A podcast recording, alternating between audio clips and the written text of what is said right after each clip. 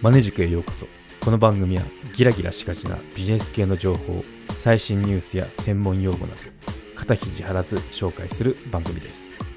聞いたことあるけど内容はわからないとかへえそういうものもあるんだなど知っていると世の中の見方が変わったり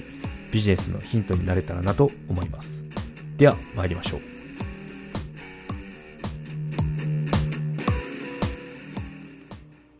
はい今回はポッドキャストは有効なマーケティングツールになり得るだろうかっていうことについて話をしようと思います。はいポッドキャスト、まあ、この番組はそうなんですけど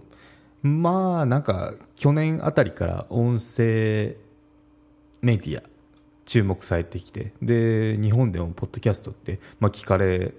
始めてるのかなって感じはするのですけど、まあ、本場アメリカのその記事を見つけてああ面白いなと思ったので紹介しようと思います。はい。また関連リンクの方はあの概要欄に貼っておきますので興味ある方は原文の方読んでみてください。はい。ポッドキャストは効果的なマーケティングツールか。ポッドキャストはストリーミングやビデオコンテンツと同様にエンターテインメントのエンターテインメントとしても人気を集めています。ユーザー数は増加の一途をたどっておりそれに伴い業界も成長していますメディアの支出は2022年には2倍の16億ドルになるとも言われてますってことですね。うんまあ、そのアメリカの調査によるとそのまあ、そのポッドキャストっていうのが増加しててでそれに対するその支出っていうのも上がっていてで今年ですかね2022年16億ドルってことは100ドル計算でもう1600億円規模とのことですね。2倍っていうのはすごいですよね。うん。はい。でポッドキャストの人気はということでポッドキャストの人気は上昇しており今後も上昇していくでしょう。ロックダウンがポッドキャストの人気にプラスの影響を与えたことは議論の余地がありますがロックダウンの前後でポッドキャストの人気が高まっているという事実はポッドキャストが一過性のブームではないことを証明しています。Spotify、Apple、Audible がポッドキャストを投稿するための独自のプラットフォームを立ち上げたことやブランドや企業がウェブサイトやブログに加えてビジネスや業界の業界に関連した独自のポッドキャストを立ち上げていることもポッドキャストの受け入れ世の中の受け入れですねを示していると言われています。ってことでうん。そうですね。結構 Spotify とか Apple 特にあのサブスクサービス始めましたよってことで、まあ、このサブスクで、まあ、マネタイズできるっていうのはその、まあ、私も含めてその配信者側のそのメリットっていうかそのモチベーション向上にもなりますよね。結構こう続けていくのって大変なんで、まあ、そこでそのなんだろうマネタイズできる可能性っていうのがあの高まったってことはそれなりにそのよし番組やっていくぞっていうモチベーションにもつながるんでその、まあ、今後もしこのサブスクっていうのがどんどん広まっていくのであればどんどんその参入者っていうのも増えてで今結構日本の ポッドキャストって、まあ、数は増えてたりするんですけど続かない人が結構多いなっていうのがあって、うん、私も実はあの23個番組潰してるんですけど 過去にやっててで今やっとこの継続できるすべっていうかあの見つけてなんとかあの食らいついて 毎週週2ペースですよね。あとプラスサブスク会員限定の特番っていう形でやってますけど、うん、なかなかこう続けるのが難しい。なぜならあのどこでマネタイズしていいか分かんないっていうのが、まあ、ほとんどのその同じポッドキャスト運営している方の悩みの種かなっていうのはありますけどね、まあ、どんどんその仕組みができていけばそれも変わっていくのかなと思いますね、うん、そう。YouTube みたいにこの今ドカーンって動画は人気ですけど、まあ、ちょっと音声プラットフォームっていうのをその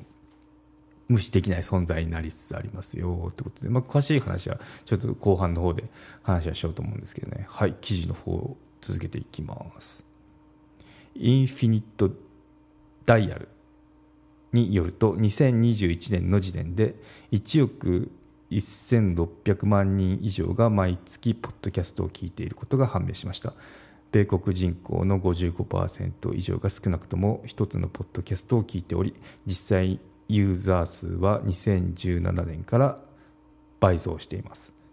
米国人口の約4分の1すなわち6800万人が毎週複数のポッドキャストを聞いていますっていうことですね。うん。そうですね。まあ、これちょっと、あの、日本とアメリカの違いっていうのもあるのかなって思いますね。日本だと、まあ、通勤、はまあ電車だったりするんですけど、まあ、アメリカだったらその土地が広いのでよくあの車の通勤の時にポッドキャスト聞いてるとかいう話を聞きますね、まあ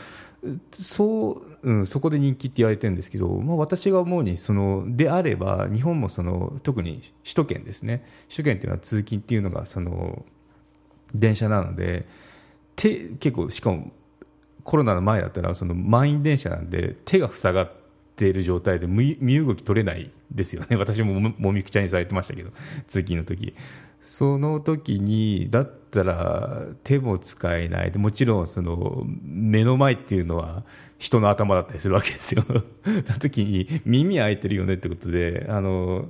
日経新聞のポッドキャスキャストとか有料なんですけどそれをサブスクしてたりしましたね、うん、なのでそう。目も新聞も読めない。目も塞がってる状態であれば耳は開いてるよねってことでそこでインプットしてましたね。多分今ポッドキャスト聞いてる方も同じ状態だと思うんですよね。でこれがコロナになると今度はあの家でなんか作業用 BGM とかありますけど、まあ、それと同じ感じで知識のインプットをしようとしてそのポッドキャストを聞くっていうのが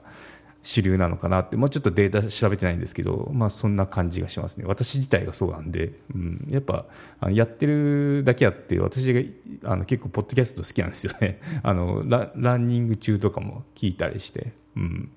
そうそんな感じですね。なんでこの辺っていうのももしかしたら日本でも変わってくるのかなって思いますね、うん、結構気づいてない人多くてポッドキャストやってるんですよって何ですかそれみたいな人もいるんですけど絶対あの聞く手段っていうのはみんなの手元にあってスマホがあればアップルであれば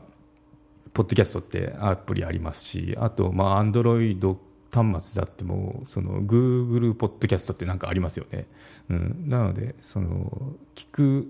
手段はあるよって感じなんであとはこの知られるかどうかですよね。あともう一歩って感じがします。はい。じゃあまた記事の方に戻っていきます。うん。ポッドキャストリスターが増えているだけでなくポッドキャスト自体も増えています。ポッドキャストは制作が簡単であること何でもあり得ること。ブランドとインフルエンサーの両方にマーケティングの機会があることなどからコンテンツを作成するのに適した方法であると考えられています。ブランドとしてはアフィリエイトマーケティングで広告を出せるだけでなく自分のポッドキャストでコンテンツのソースとして自分を売り込むこともできますよ。ということで、うん、そうですね、まあそのまあ、海外の事例だと結構その広告、まあ、日本でいう案件ですね。案件もらってそのなんだろうこの商品商品というかこの企業の提供でお送りしますみたいなことを言ってる人もいますよね。うん、なのでいろいろその集客さえできればそういった道も開けるかなって感じですね。うん、はいじゃ続きにいくと、ポッドキャストにはどのような広告を掲載することができるでしょうかって広告の話ですね。うん。ポッドキャストの性質上、オーディオ広告、ホストリード、エンドースメントなど、多くの広告手段がありますということですね。うん。そうですね。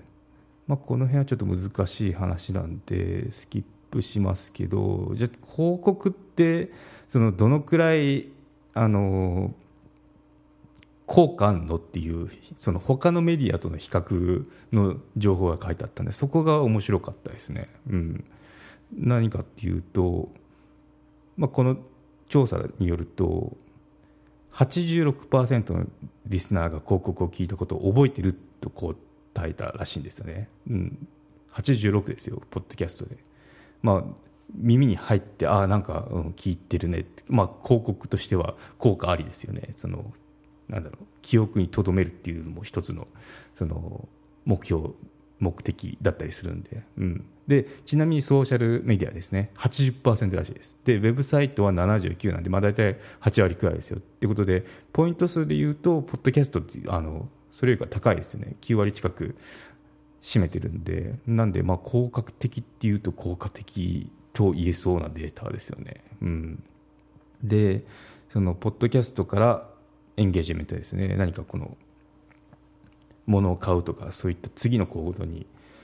行ったって人がそのリスナーの 76%76 ですね。76%がポッドキャスト広告をきっかけにサイトの訪問購入購読の開始など何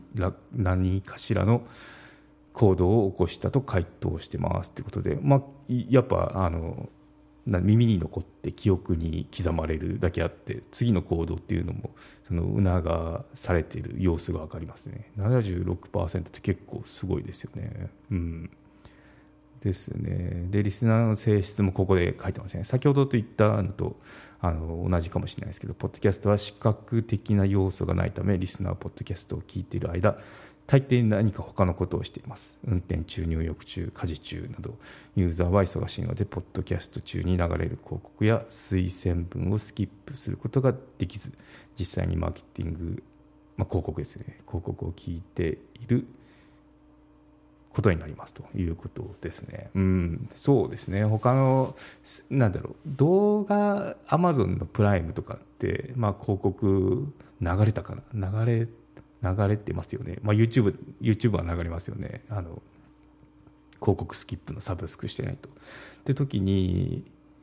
スキップできないですもんね。こうポッドキャストって、まあ、できるんですけど15秒とか10秒とかなんかスキップボタンあるんですけど、うん、まあそれをしないで聞いてるよって人が結構多いっていうデータでしたね。うん。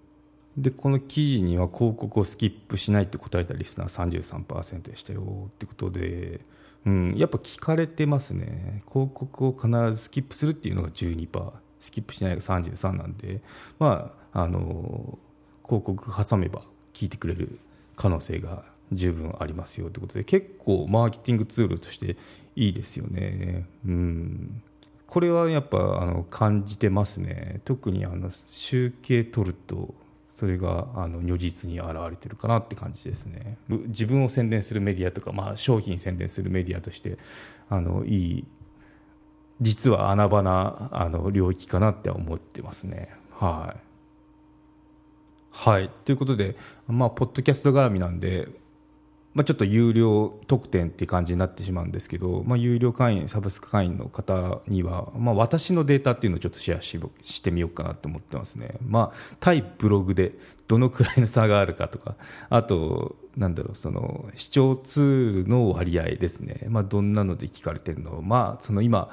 サブスクができる日本でサブスクができるのは iTunes なんで、まあ、iTunes って何パーセント占めてるのとかあとは、まあ、ジャンル複数ちょっとあのメディア運営してるんですよね。このビジネス系とあと健康系ですね。メンタルの番組やってるんで、まあ、そこでの差がどうなのかとかいうのを紹介しようかなって思うので Apple のポッドキャストでサブスクやってますんであのよろしければ購読検討のほどどうぞよろしくお願いいたします。ということで無料会員の方はここまでになります。はい。ここまで。マネジク有料チャンネルのご案内をいたします。有料版チャンネルマネジクプレミアムを Apple Podcast で配信中。有料会員はエピソードの前編を聞くことができます。また有料会員のみのエピソードを用意しております。